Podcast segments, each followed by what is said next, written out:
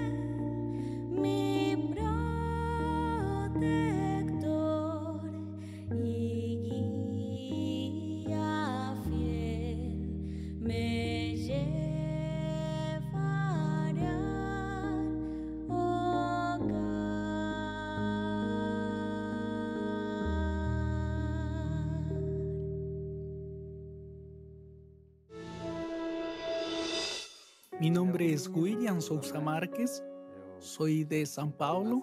Nací en San Paulo, pero viví prácticamente toda mi vida en Bahía.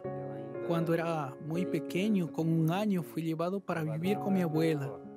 Nosotros vivíamos en Juiz de Fora y nos mudamos a Yacareí en el mes de junio de este año. Tengo un amigo que me dice, él está presente en mi vida antes y después. Él dice que Cristo me transformó de petróleo a agua. y no sé si decir de agua para vino. Y comento con él que todavía falta mucho de agua para vino.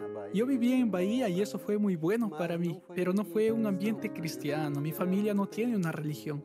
Nosotros sabemos cómo viven esas personas que no tienen base en la fe, que no tienen una doctrina a seguir. Y luego me involucré en la bebida, llegué a fumar varias veces, en fin, todas esas cosas, mujeres, fiestas, fue eso lo que me enseñaron. Y cuanto más eso pasaba en mi vida, más guardaba, más quería tener cerca de 19 o 20 años volví para Sao Paulo. Yo nací en Sao Paulo y volví para Sao Paulo nuevamente. Y ahí tuve más oportunidades para seguir con esa vida. Ahí me involucré con pornografía, con todas esas cosas. Yo era muy viciado, miraba vídeos, en fin, hacía todas esas cosas y eso fue amarrándome cada vez más.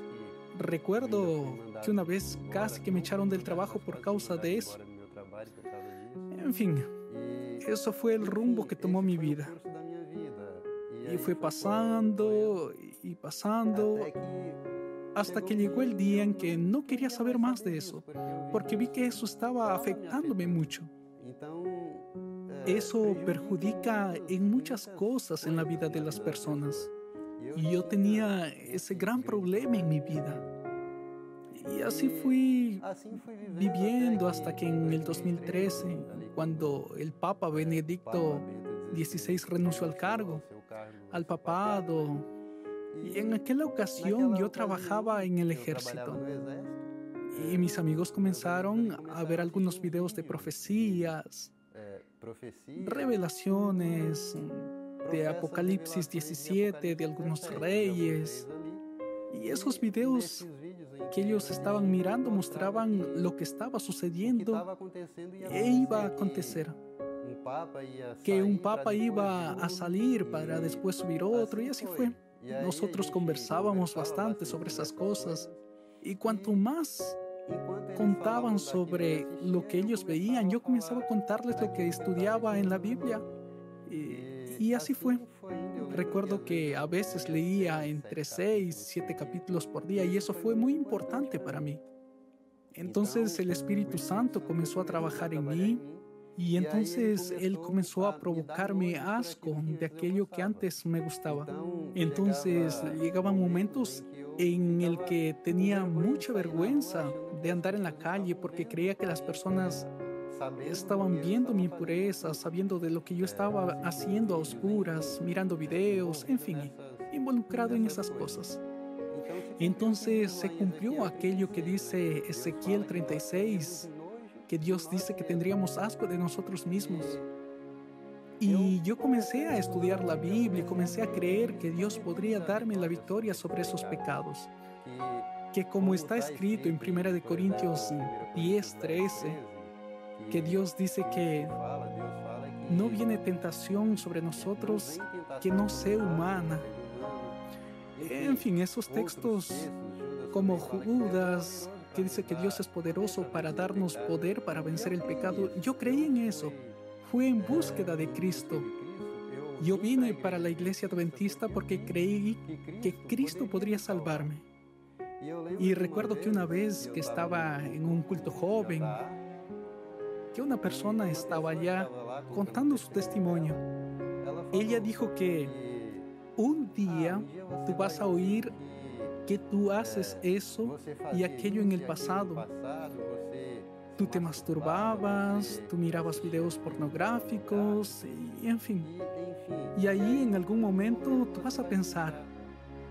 Y ahí ella comentando dijo, tú vas a ver que no recuerdas de eso. Y tú vas a decir, realmente yo hacía eso. Y en aquel momento fue como si ella estaba hablando para mí. Cristo me había libertado. Yo ya no hacía más aquellas cosas que hacía.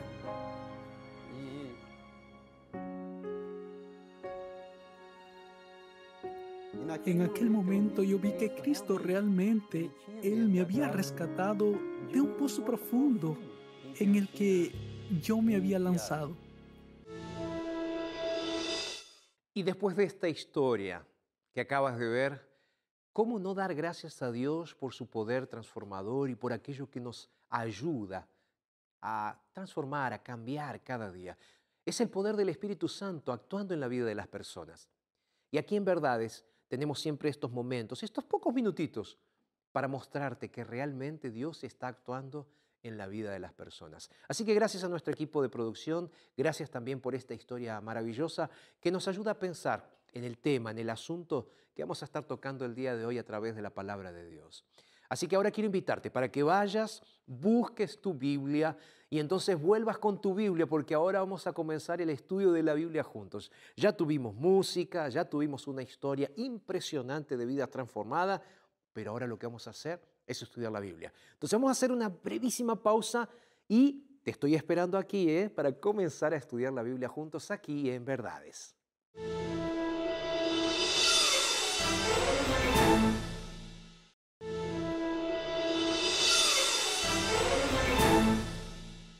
Y bueno, ya estamos listos. Espero que hayas traído tu Biblia. Yo ya estoy con mi Biblia abierta. Sí, porque te estaba esperando, como siempre lo hacemos. Este es el momento donde juntos venimos para aprender más de Dios. Eh, no porque yo te esté enseñando, sino porque me gusta estudiar la Biblia junto contigo. Y quiero mandar un abrazo a todos los que a, lo largo y a lo ancho de todo Sudamérica están solicitando nuestros cursos bíblicos completamente gratuitos. Saben, eh, estos últimos meses estuve viajando en algunos lugares y conociendo personas que están solicitando sus cursos bíblicos. Y cuando llego a esos lugares ellos me dicen así, pastor, gracias, porque me enviaron los cursos bíblicos completamente gratuitos. Y esto lo hacemos, esto de enviar los cursos completamente gratuitos lo hacemos ¿por qué? Porque tenemos personas que constantemente nos están ayudando financieramente para que tú puedas recibir el curso bíblico completamente gratuito. Y hoy quiero mostrarte este curso bíblico para que puedas solicitarlo en la comodidad de tu casa.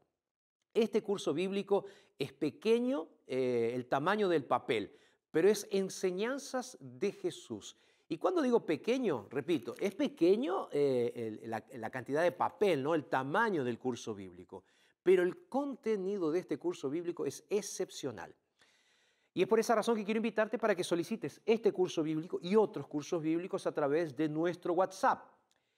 ¿Cuál es el WhatsApp para pedir el curso bíblico? Es el más 55 12 98 114 60. Lo voy a repetir para que lo tengas en cuenta, para que solicites el curso. Es más 55 12 98 114 60. Y si tú estás en Radio Nuevo Tiempo, escuchándome ahora, tú, tú me estás viendo por la televisión seguro, pero tú me estás escuchando a través de la radio. Mira, es fácil.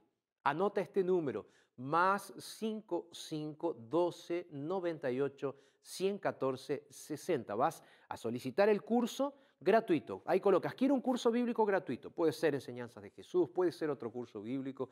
Te lo vamos a estar mandando a cualquier parte de Sudamérica de forma completamente gratuita. Si estás fuera de Sudamérica, ¿cómo hago, pastor, para tener el curso bíblico? Simple, puedes estudiar la Biblia con nosotros a través también de nuestro curso bíblico digital.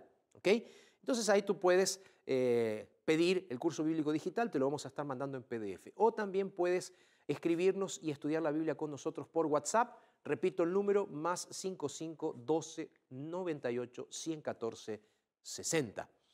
Y si quieres o lo prefieres, puedes eh, ingresar a nuestra página en internet, que es muy simple, es muy fácil de, recordar, porque se estudia la Biblia. ¿eh? Estudielabiblia.com, ahí vas a encontrar materiales sensacionales.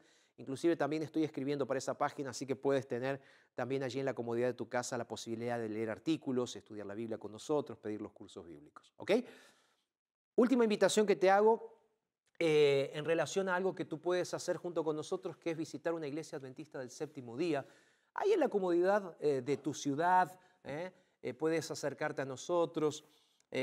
Vas a encontrar que las iglesias adventistas, muchas de ellas están identificadas con el logo de Nuevo Tiempo. Entonces tú vas a ver el logo ahí, tú llegas a esa iglesia y vas a decir, yo vengo de parte de Jorge Rampoña, de la Red Nuevo Tiempo de Comunicación, de la Radio Nuevo Tiempo, de la TV Nuevo Tiempo.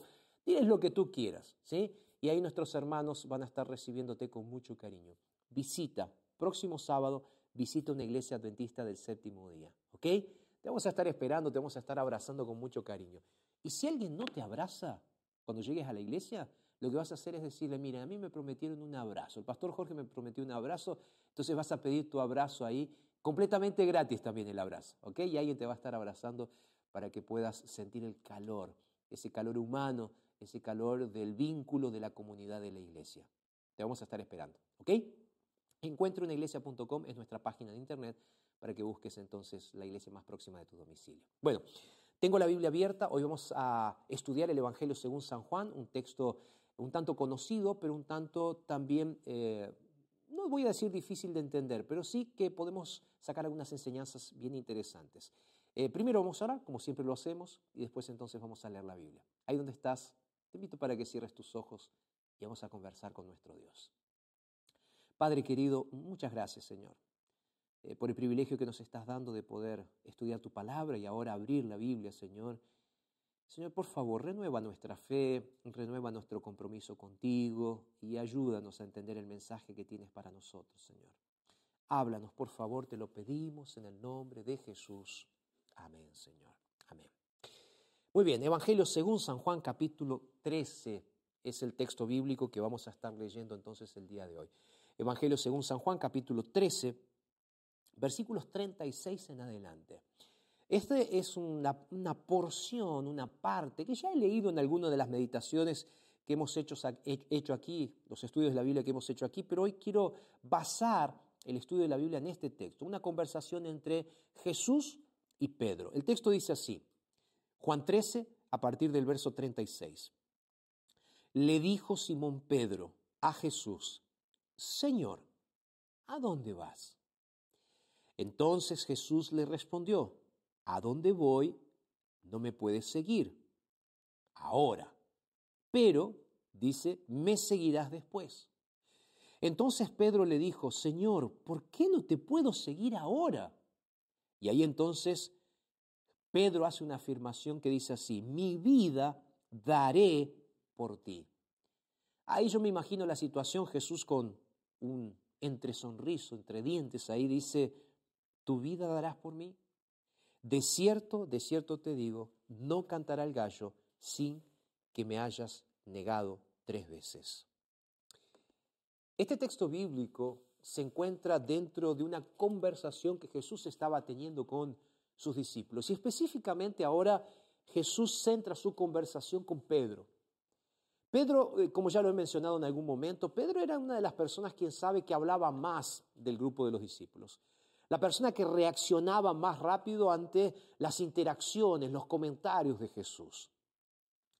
Unos versículos antes, Jesús había dicho, a donde yo voy en el verso 36, lo voy a leer, dice, hijitos, aún estaré con ustedes un poco, me van a buscar, pero dice, como les dije a los judíos, ustedes no pueden ir a donde yo estoy yendo. Lo dice así, a donde yo voy, ustedes no pueden ir. Y ahí entonces Jesús, eh, Pedro se queda con esa frase, ¿no? De Jesús, donde Jesús le dice, yo me estoy yendo, dice, pero donde yo voy ustedes no pueden ir, no pueden seguirme en este momento.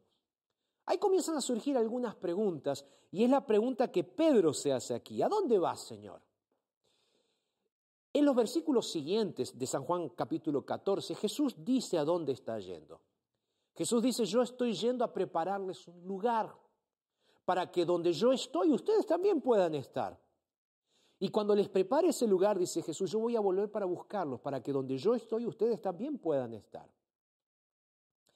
Ahora, cuando comienzas a analizar el contexto de la frase de Jesús, donde él dice, me estoy yendo, pero ustedes ahora no pueden ir, Jesús no se está refiriendo a que se va a ir al cielo, no se está refiriendo al momento posterior o después de su resurrección. Jesús está hablando específicamente en ese contexto de su propia muerte. Porque si tú prestas atención, Jesús le dice así a Pedro, ahora, en este preciso momento, tú no puedes ir conmigo. Pero, le dice Jesús, tú vas a ir a donde yo estoy yendo. Ahora no, pero después tú vas a ir. ¿A dónde? A la muerte. Porque Jesús sabía muy bien desde el principio para dónde estaba yendo. Si había algo que Jesús tenía claro en su ministerio, en su vida terrenal, si había algo que Jesús tenía claro, es para qué Él había venido a esta tierra. Jesús había venido para nacer en esta tierra, cumpliendo la profecía, y vino a nacer de una virgen como estaba profetizado. Jesús vino a esta tierra para ser Emanuel, Dios con nosotros. Jesús vino a esta tierra con un propósito de salvación. Y Él vino para entregar su vida. ¿Por qué? Porque el ser humano en su pecado ahora no tenía más solución. ¿Y qué pasó? Ahora nosotros necesitamos la construcción, o necesitamos la construcción entre un puente entre Dios y el ser humano para que la raza humana fuese restaurada. Y Jesús vino para hacer eso. Pero Jesús sabía que Jesús tenía que morir. Él tenía que morir. Porque la Biblia dice que sin derramamiento de sangre no hay perdón de pecado. Entonces Jesús sabía desde el inicio que Él tenía que venir a este mundo para entregarse y morir. Entonces, cuando Jesús está hablando con Pedro, Jesús sabía que estaba yendo en un camino que lo llevaría hasta el Calvario. Para el ser humano, un camino caótico, porque nadie quiere la muerte. Sin embargo, Jesús sabía que él tenía que pasar por la muerte para poder redimir a la raza humana. Entonces Jesús le dice, yo estoy yendo por un camino y ese camino es el camino de la muerte. ¿Por qué el camino de la muerte? Porque unos versos más adelante, en San Juan 14, ahí Jesús va a explicar y él va a decir así, porque yo voy ahora para morir por ustedes. Y entonces es por esa razón que yo soy el camino, yo soy la verdad y yo soy la vida. ¿Por qué? Porque ustedes van a poder pasar por el camino que yo pasé si yo paso primero. Entonces Jesús necesitaba morir en la cruz del Calvario. Jesús necesitaba entregar su vida en la cruz del Calvario para abrirnos un camino de oportunidades. Ahora, Pedro le dice, Señor, yo quiero ir por ese camino. ¿Sabes? Aquí se presenta con mucha claridad algo que el ser humano tiene que aprender a trabajar, que tú y yo tenemos que aprender a trabajar, y que es nuestra ansiedad. En nuestra relación con Dios muchas veces nosotros queremos que las cosas sean hechas de tal manera que nosotros queremos manejar los tiempos de Dios. Y Pedro se sentía en la responsabilidad de manejar los tiempos de Dios. Pedro era de esa forma. Y quién sabe, en este día le estoy hablando a alguien que piensa de Dios de esa forma. Mira, te voy a dar algunos ejemplos. Pedro en varias oportunidades le dijo a Jesús cómo tenían que ser las cosas. Un día, cuando Jesús estaba hablando acerca de su muerte, Pedro se le acerca y le dice, Señor, no hables de esa forma. No digas eso, te hace mal pensar de esa manera.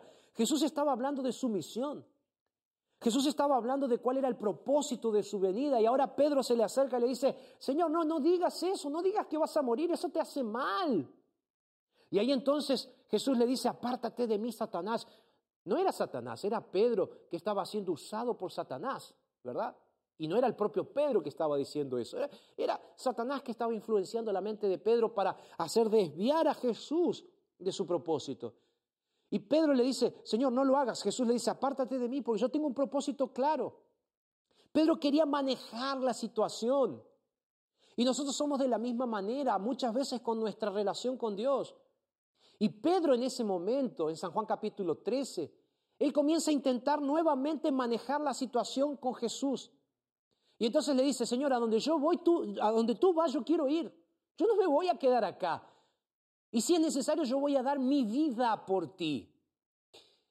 Esta es una promesa que Pedro le quiere hacer a Jesús.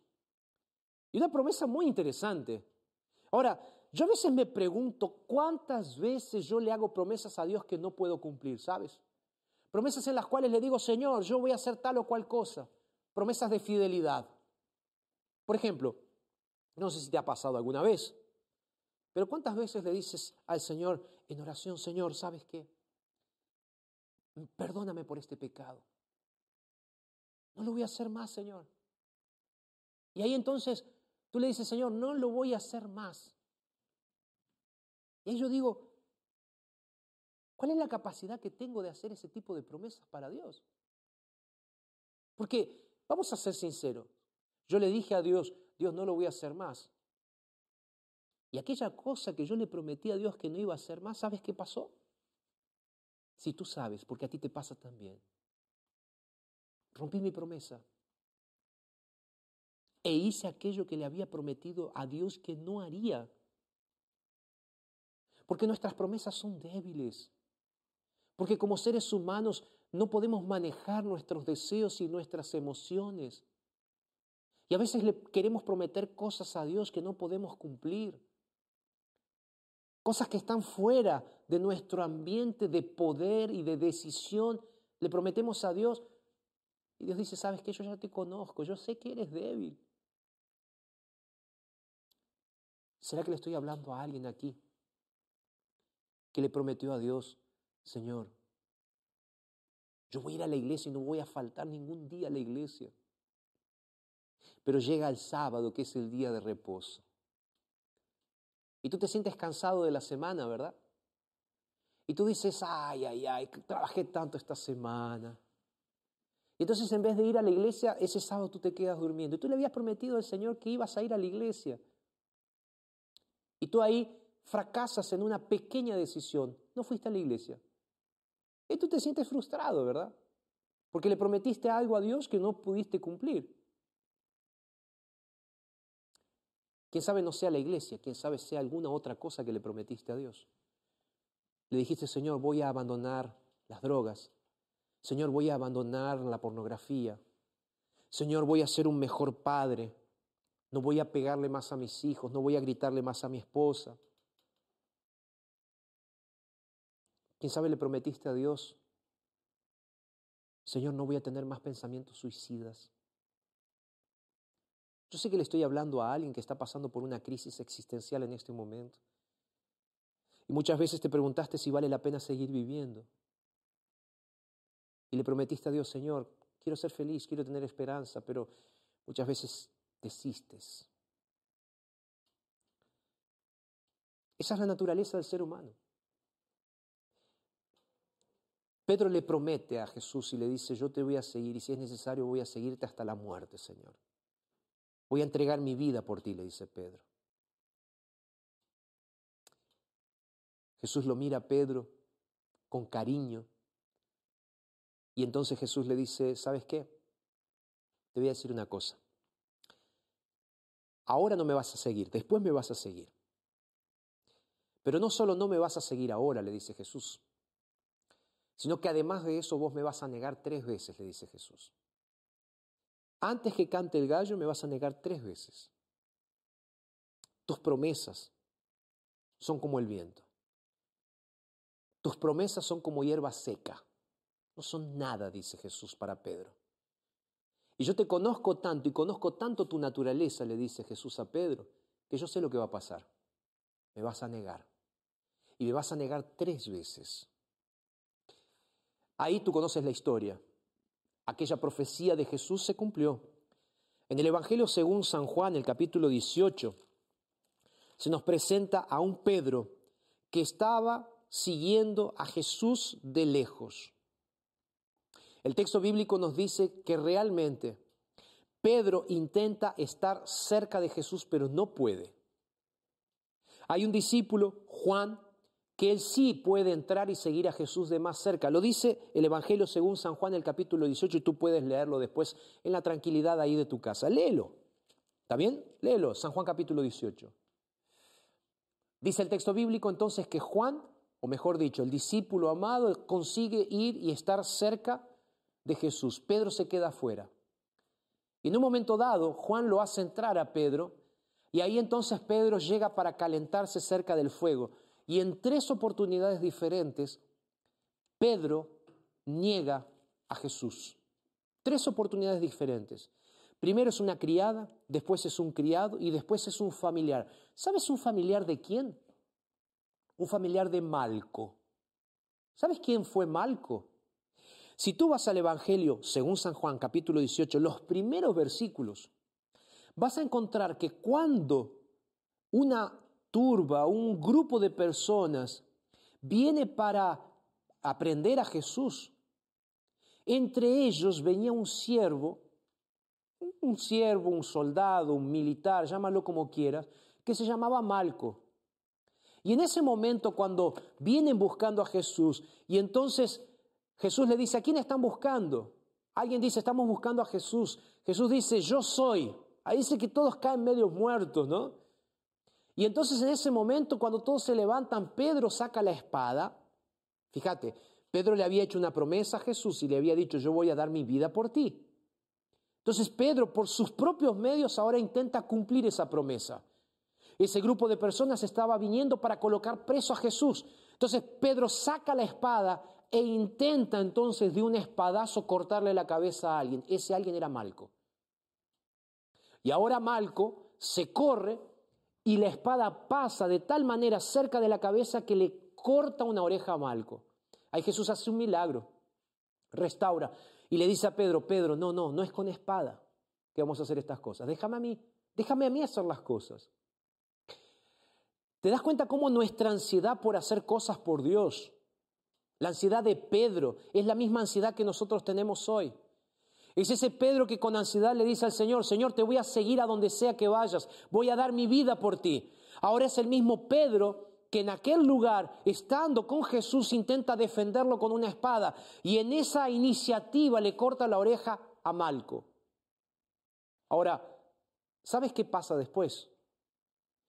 Y volviendo a ese momento donde Pedro ahora ya no está más ahí defendiendo a Jesús, sino que ahora Pedro está solo en el patio donde están juzgando a Jesús.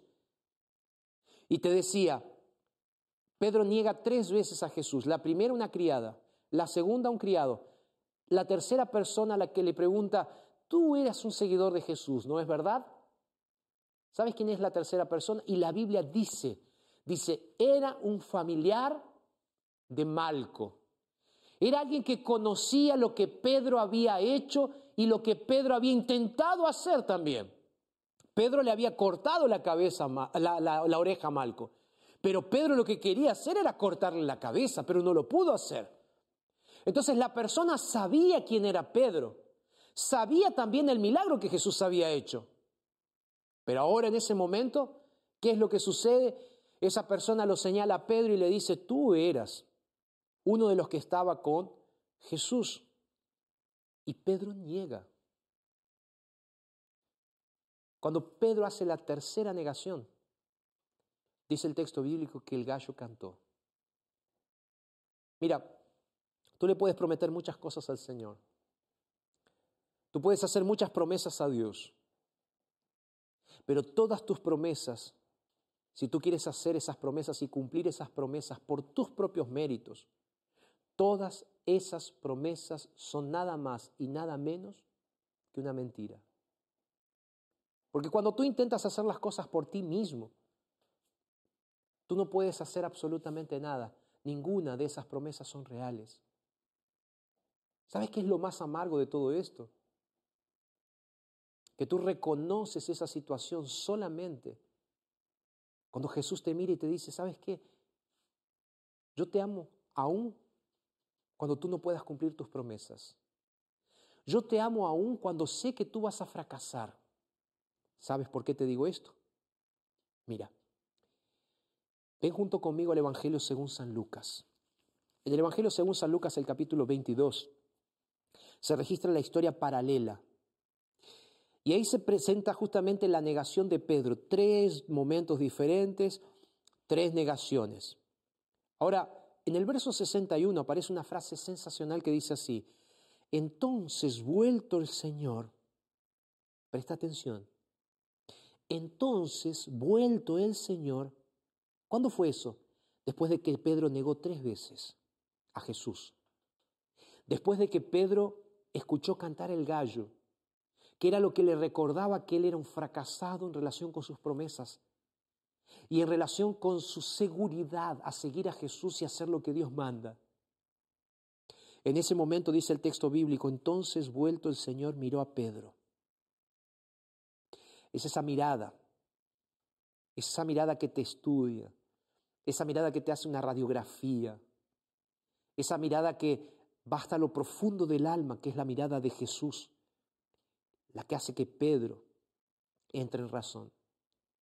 Y entonces el texto bíblico, Lucas 22, 61, dice así, Pedro se acordó de la palabra del Señor que le había dicho, antes que cante el gallo, me negarás tres veces.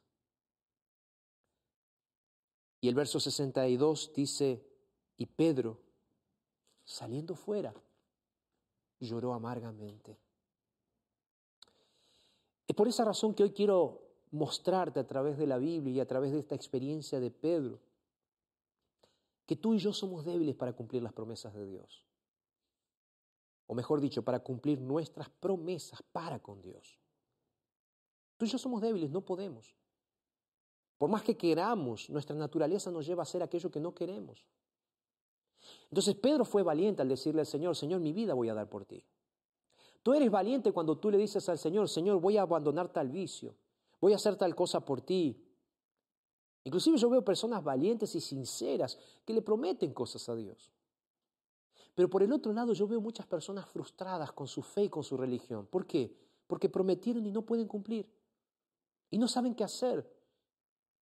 Y al mismo tiempo están viendo esa mirada de Jesús que, que, que estudia todo, que escudriña todo, todo corazón. Y dicen, ¿qué voy a hacer si no puedo ser, no puedo ser fiel al Señor? Y es en ese momento donde tantas personas se desaniman y abandonan la fe. Ahora quiero decirte algo, y esto lo voy a predicar en otra meditación, así que si me estás viendo o escuchando a través de la radio o la televisión, quiero decirte, esta, esta meditación no termina aquí, voy a hablar sobre la restauración de Pedro después, que está en, en Juan capítulo 21. Pero eso va a ser después. Ahora yo quiero decirte así, ¿sabes qué? ¿Me estás escuchando? ¿Me estás viendo? Y quién sabe, para alguno que está, va, va a estar viendo después el programa a través de Internet, yo te voy a decir lo siguiente y quiero que quede bien claro. Aun cuando el Señor sabe que tus promesas son débiles y tú vas a quebrar esas promesas, Él tiene fe en ti.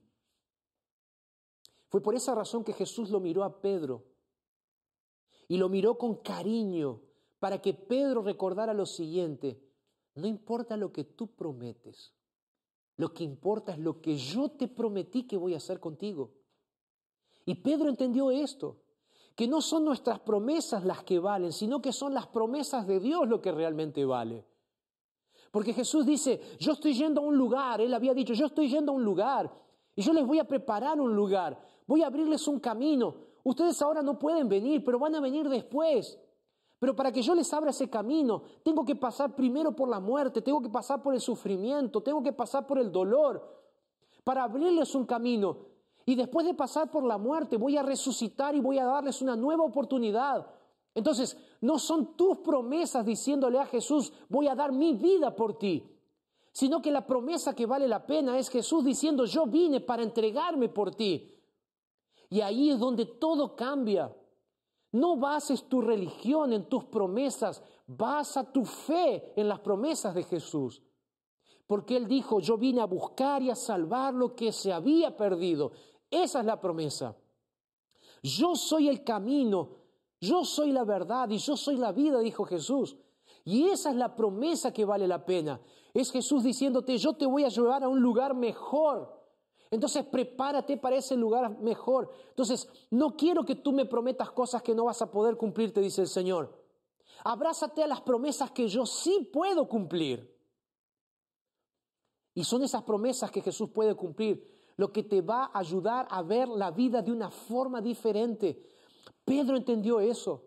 Pedro entendió que no interesan las promesas que él hacía o que él mismo le hacía a Dios o que él se hacía a sí mismo.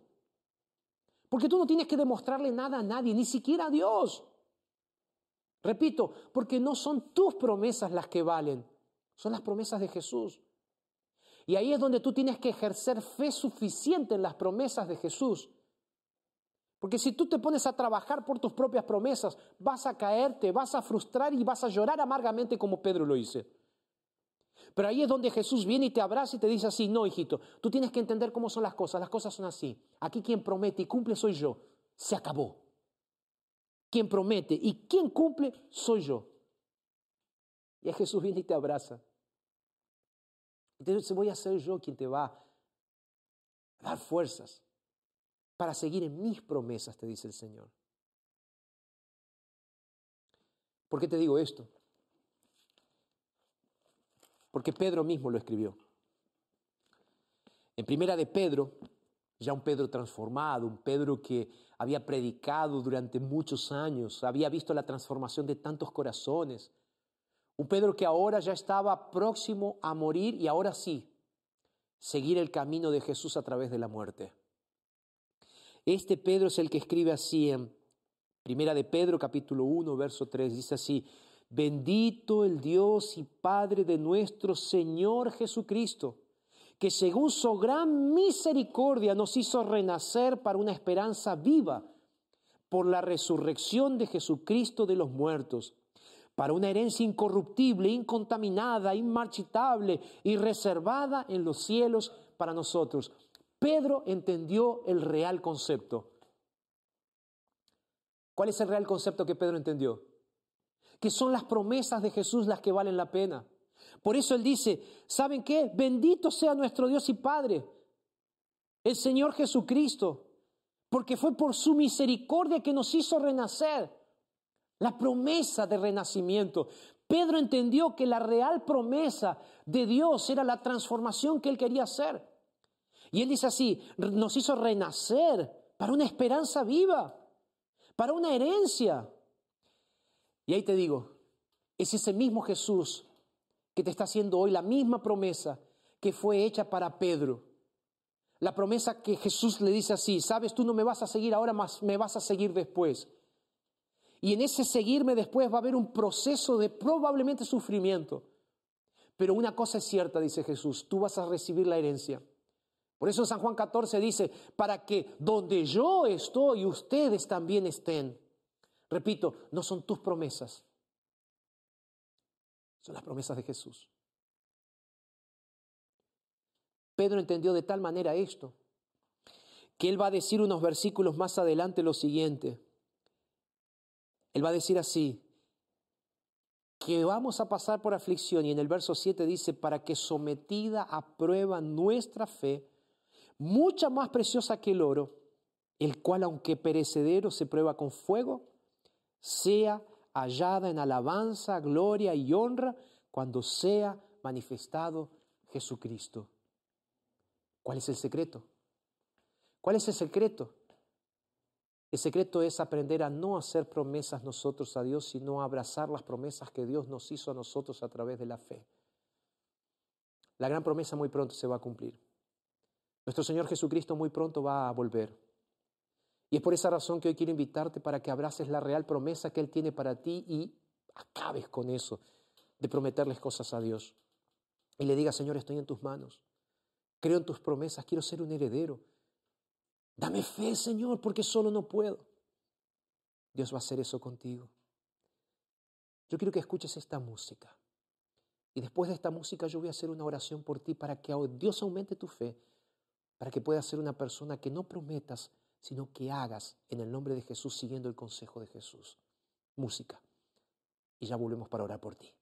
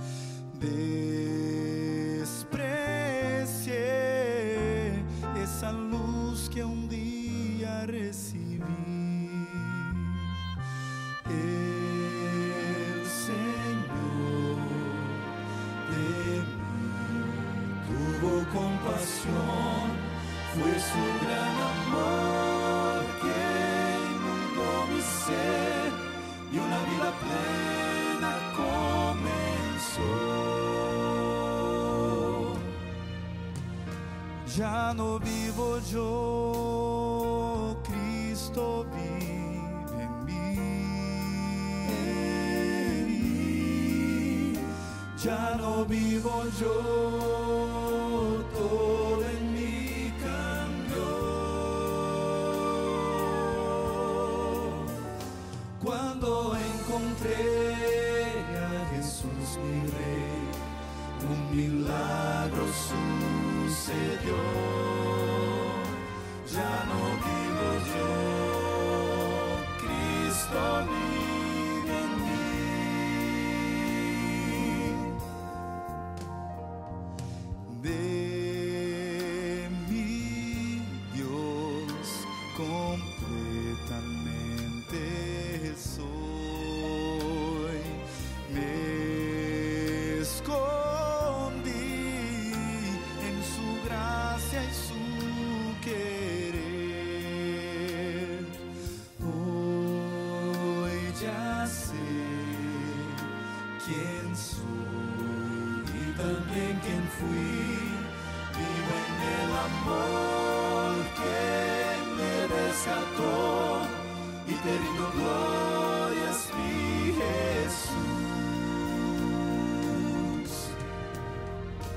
Ya no vivo yo, Cristo vive en mí.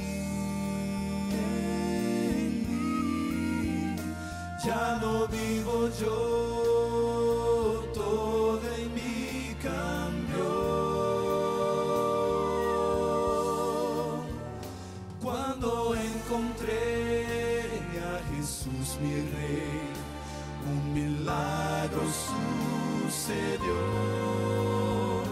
Ya no vivo yo, Cristo vive en mí. Quien yo era no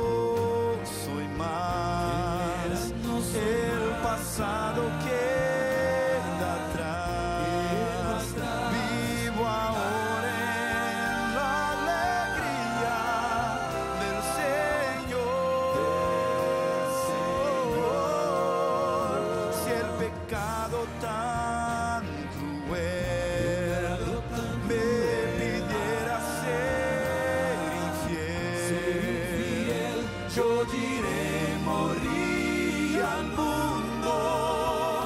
Cristo vive en mi hogar. Si el pecado tan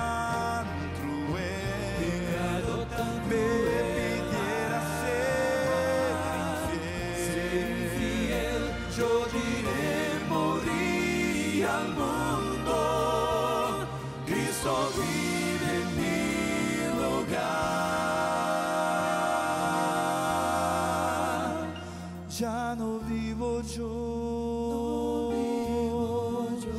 Ya no vivo yo. Cristo en mí.